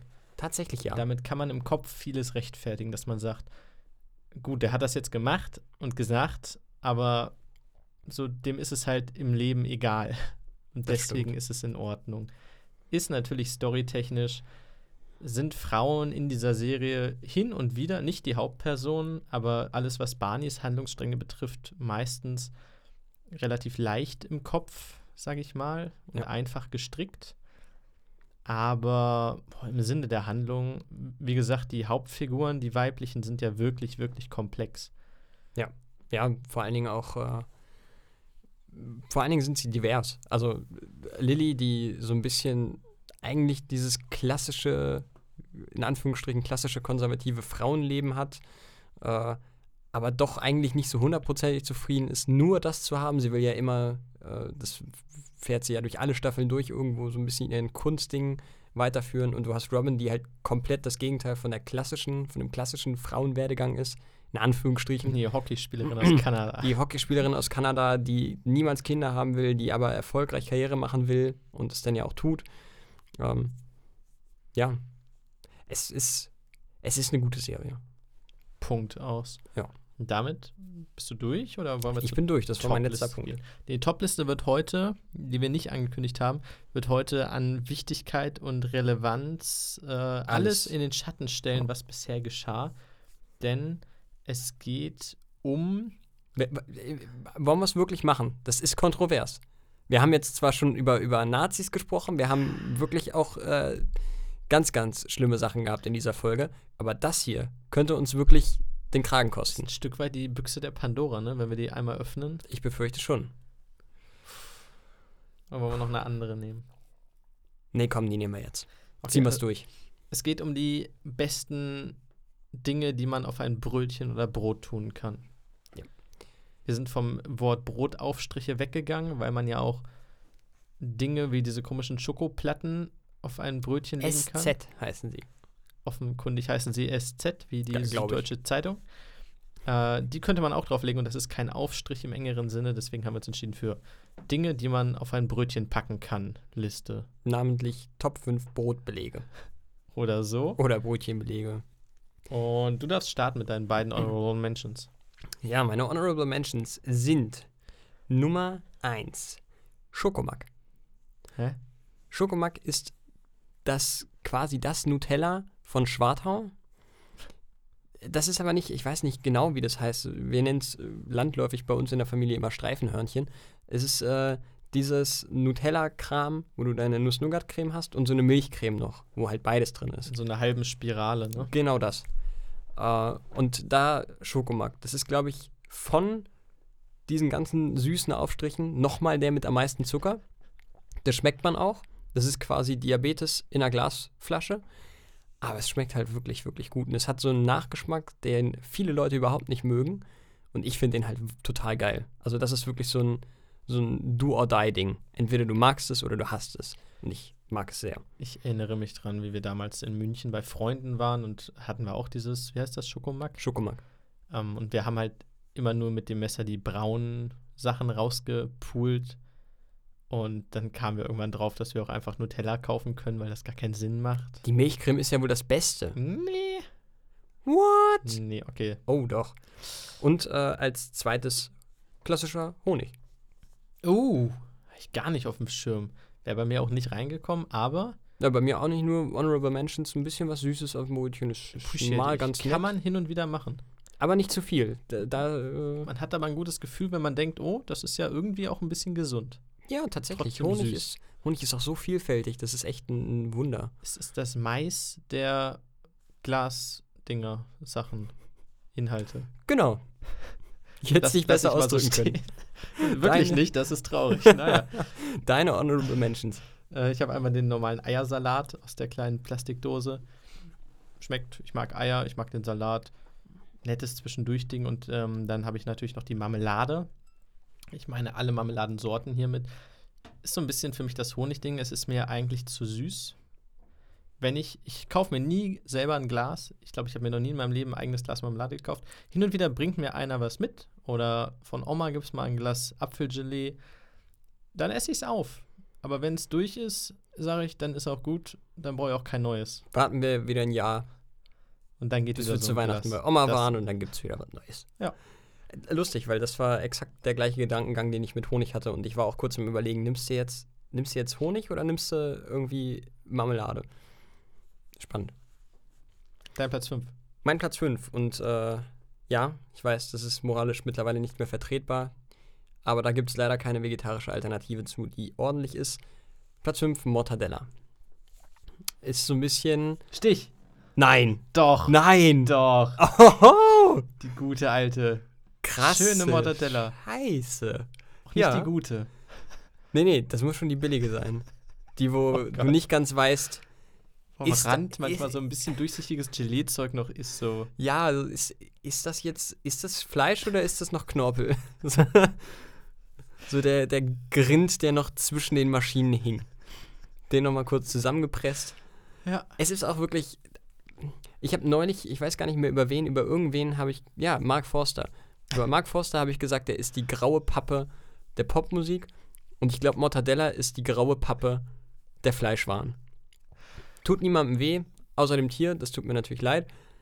Äh, esse ich tatsächlich auch mittlerweile nur noch sehr, sehr selten. Ich esse sehr, sehr selten Brot oder Brötchen. Daher äh, auch nur auf Platz 5. Ich kaufe es auch nicht. Ich habe es ja selber. Ich kann auch noch kurz erklären. Ähm, ich würde es auch nicht kaufen. Ganz, ganz selten. Wenn vielleicht, ich sag mal, doppelt so oft wie Marmelade im Jahr.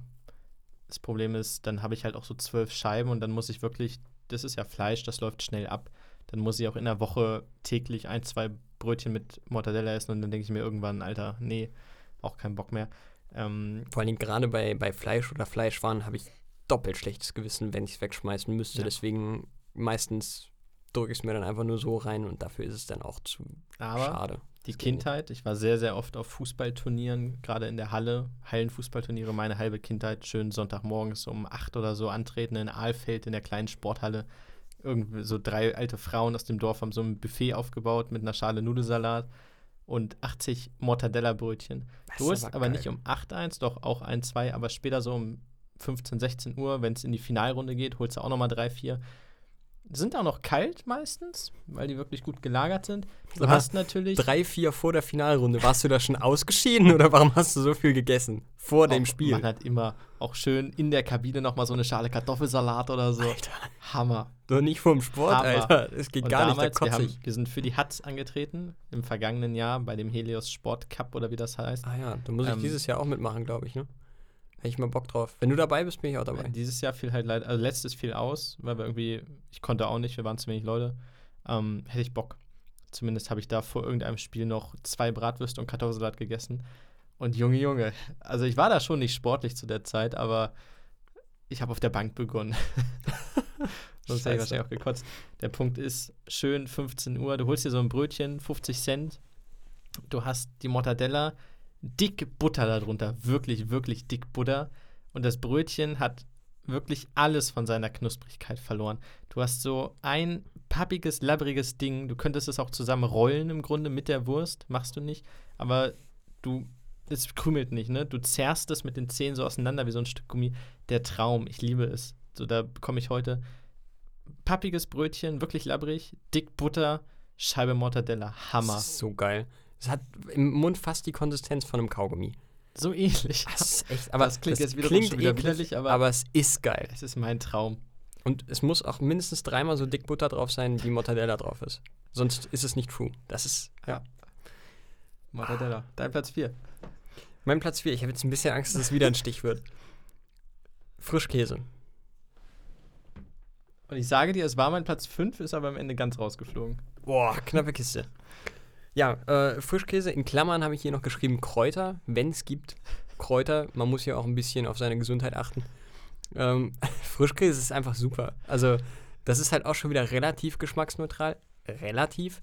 Ähm, kommt am Ende eventuell auch auf so eine Mortadella-eske Brötchen äh, hinaus. Ähm, wunderbar. Also kannst du auch, vor allen Dingen, wichtig ist bei einem Brötchen auch, es muss schnell gehen. Du musst da jetzt nicht irgendwie 30 Sachen übereinander stapeln und musst hier noch ein Salatblatt abmachen, das muss dann da noch drüber. Oder du musst die, äh, die Tomate noch schneiden. Nee, das muss, du musst maximal zwei Schritte haben. Aufschneiden, draufschmieren oder drauflegen. Gut, in Klammern, wenn du Butter oder Margarine drunter haben willst, das sei jetzt nochmal dahingestellt. Das darf nochmal mit, mit reingehen. Finde Aber alles, bei was das- Frischkäse aber unnötig. Nein, um Gottes Willen, bei Frischkäse nicht. Aber ich meine jetzt so insgesamt, was den Brotbelag angeht oder das Brötchen. Äh, wenn es über zwei Schritte hinausgeht, dann machst du irgendwas falsch. Das, dann, dann ist das ein ganz, ganz großer Minuspunkt. Und äh, Frischkäse ist, äh, ist wirklich einfach. Draufschmieren, fertig. Easy. Mein Platz 4. Ja, ich habe selber gerade einen im Kühlschrank, deswegen appreciate ich das sehr. Mein Platz 4 ist äh, die gute alte Palmöl-Nutella. Hammer. Geiles Zeug, was für dich Schokomack ist, ist für mich die Nutella. Ähm, ich habe meistens irgendwie noch so ein Glas im Haus. Ich esse es auch nicht mehr so oft, aber hin und wieder auch schön dick mit Margarine oder Butter drunter. So, das muss fetzen, das muss, du musst im Mund spüren, dass dein, dein, dein Fettgehalt im Blut anschwillt. So, du hast so ein bisschen genommen von deinem Brötchen mit dick Margarine darüber, dick Nutella, wirklich dick. Und dann merkst du so, boah, ich lebe wirklich nicht gesund. Und dann weißt du, du hast auch ein schönes Leben irgendwo. Und Bald wahrscheinlich gehabt, wenn es so weitergeht, aber naja, immerhin. ähm, es ist für mich ein Evergreen. So, muss ich sagen. Ist ein Guilty Pleasure vielleicht, aber ein sehr, sehr schönes. Deswegen, Ja, so guilty ist es eigentlich auch nicht. Ne? ah, na, Ich muss gestehen, ich bin kein Freund von Nutella. Ich mag Nutella nicht sonderlich. bist du ein Nusspli-Mensch. Nee, wenn dann Bellmandel. Tatsächlich. Bellmandel oder besagtes Schokomark. Ähm, Nutella ist äh, die ganze Palmölgeschichte, die kannst du eh außen vor lassen, weil bis auf so ein paar äh, Sachen aus dem Biomarkt sind eigentlich alle Nuss-Nougat-Cremes irgendwo mit Palmöl. Von daher, das kannst du eigentlich fast nicht ranziehen als Kriterium. Äh, mir schmeckt es einfach nur nicht wirklich. Es schmeckt sehr, sehr haselnussig, dafür, dass ganz schön wenig Haselnuss drin ist. Äh, erschreckenderweise. Ähm, also sowieso sind mir Menschen suspekt, die da äh, Butter oder Margarine drunter machen. Das kann ich grundsätzlich nicht nachvollziehen. Hammer. Äh, das ist so ein bisschen, als würdest du das unter Frischkäse machen. Es ist eh schon gestrichen. Das, was, nein, das hat da nichts zu suchen. Aber nee, also muss ich leider äh, die Harmonie, die bisher hier herrschte in der Top 5, leider ein bisschen durchbrechen. Nutella ohne mich. Okay, äh, ja, der Harmoniebrecher kommt noch, aber Oh, mach oh. mal deinen Platz 3. Jetzt habe ich ein bisschen Angst. Mein Platz 3 ist äh, die klassische Putenbrust.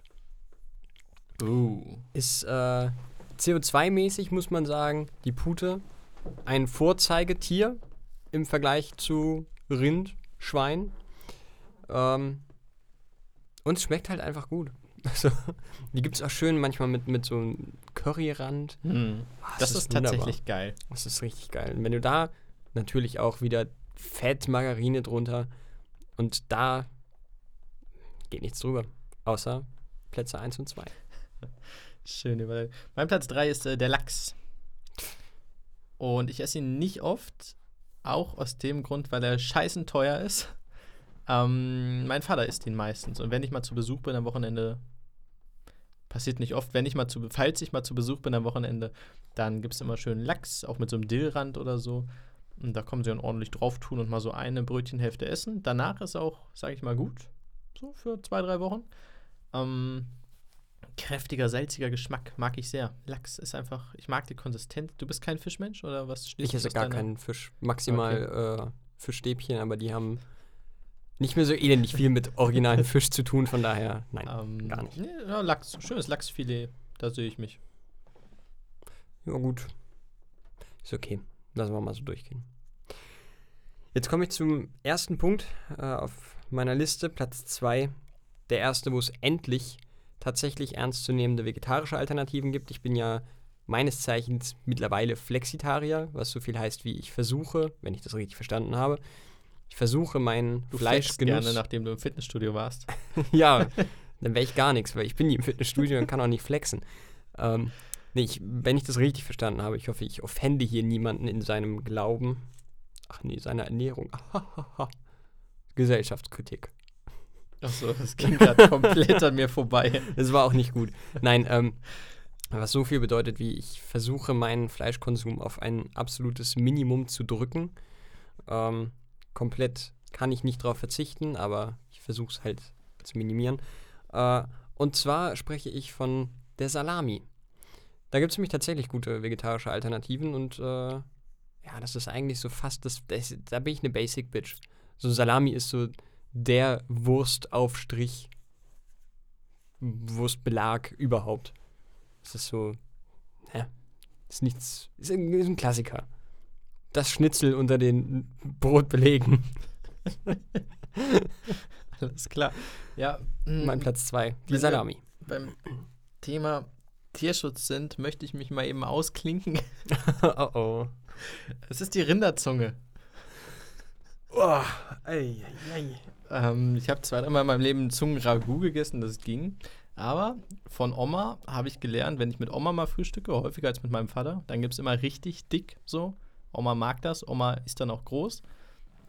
Dann wird so ein großer Korb quasi hingestellt mit verschiedenen Aufschnitten, mit, mit, natürlich auch mit Met. Met habe ich jetzt nicht in meiner Liste. Stimmt, Matt habe ich auch nicht drin. Verdammt. Wäre, Matt ist glaube auch ich, aber auch verdammt gut. knapp, ja, wäre aber knapp ausgeschieden bei mir. Naja, wäre bei mir Ähm, schon unter die Top 5 gekommen, glaube ich.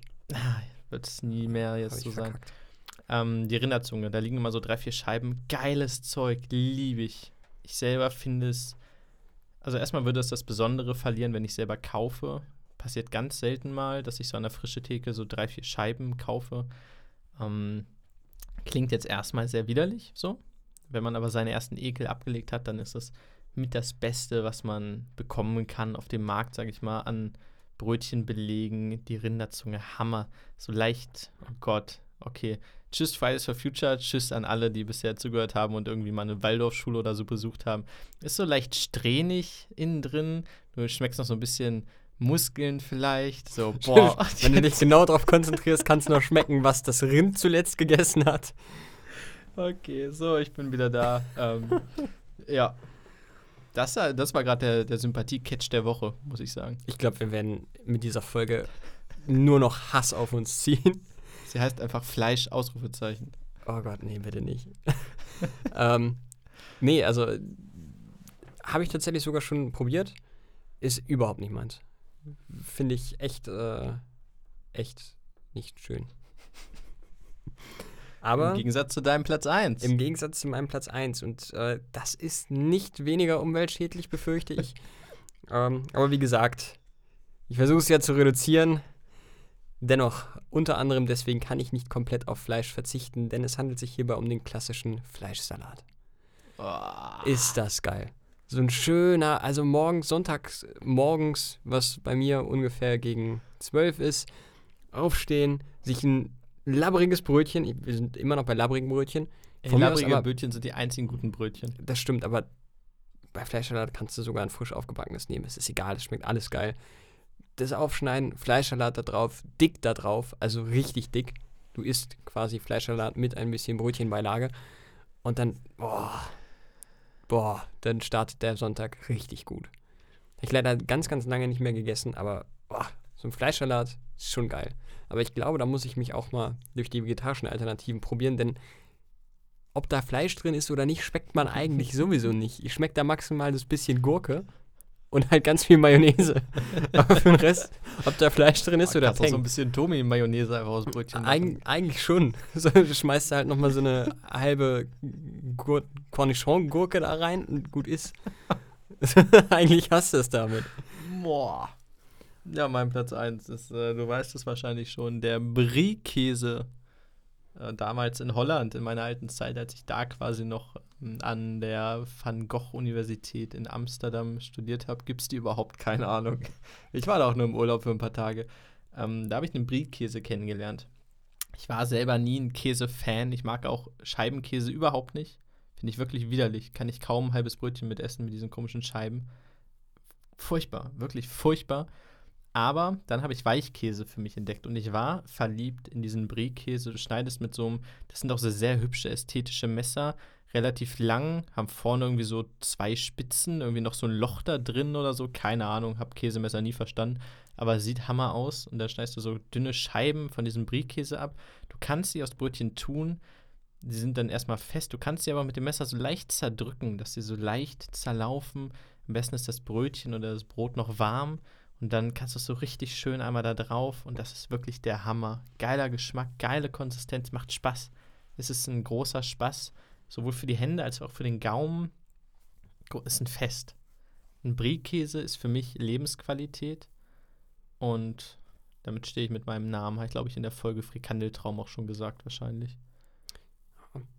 Also ich bin nicht der riesen Käse-Fan, muss ich dazu sagen, aber Brie ist äh, definitiv einer meiner Favoriten, was das angeht. Also da bin ich voll bei dir.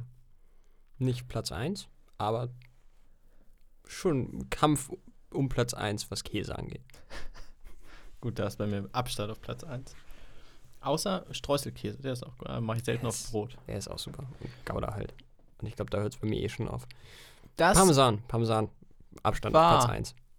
Folge 31 oh, yeah. vom Podcast Steinwurf im Glashaus. Wir danken euch fürs Zuhören, fürs Dranbleiben bis hierhin. Auch nach eineinhalb Stunden seid ihr uns immer noch wohlgesonnen und treu ergeben. Und wir hoffen, dass ihr auch in der kommenden Woche wieder am Start seid.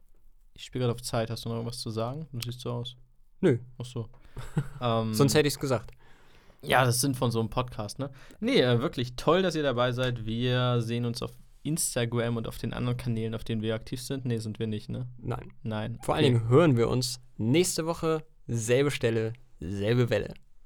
Damit möchte ich es nicht enden lassen, deswegen von mir nochmal ein Ciao.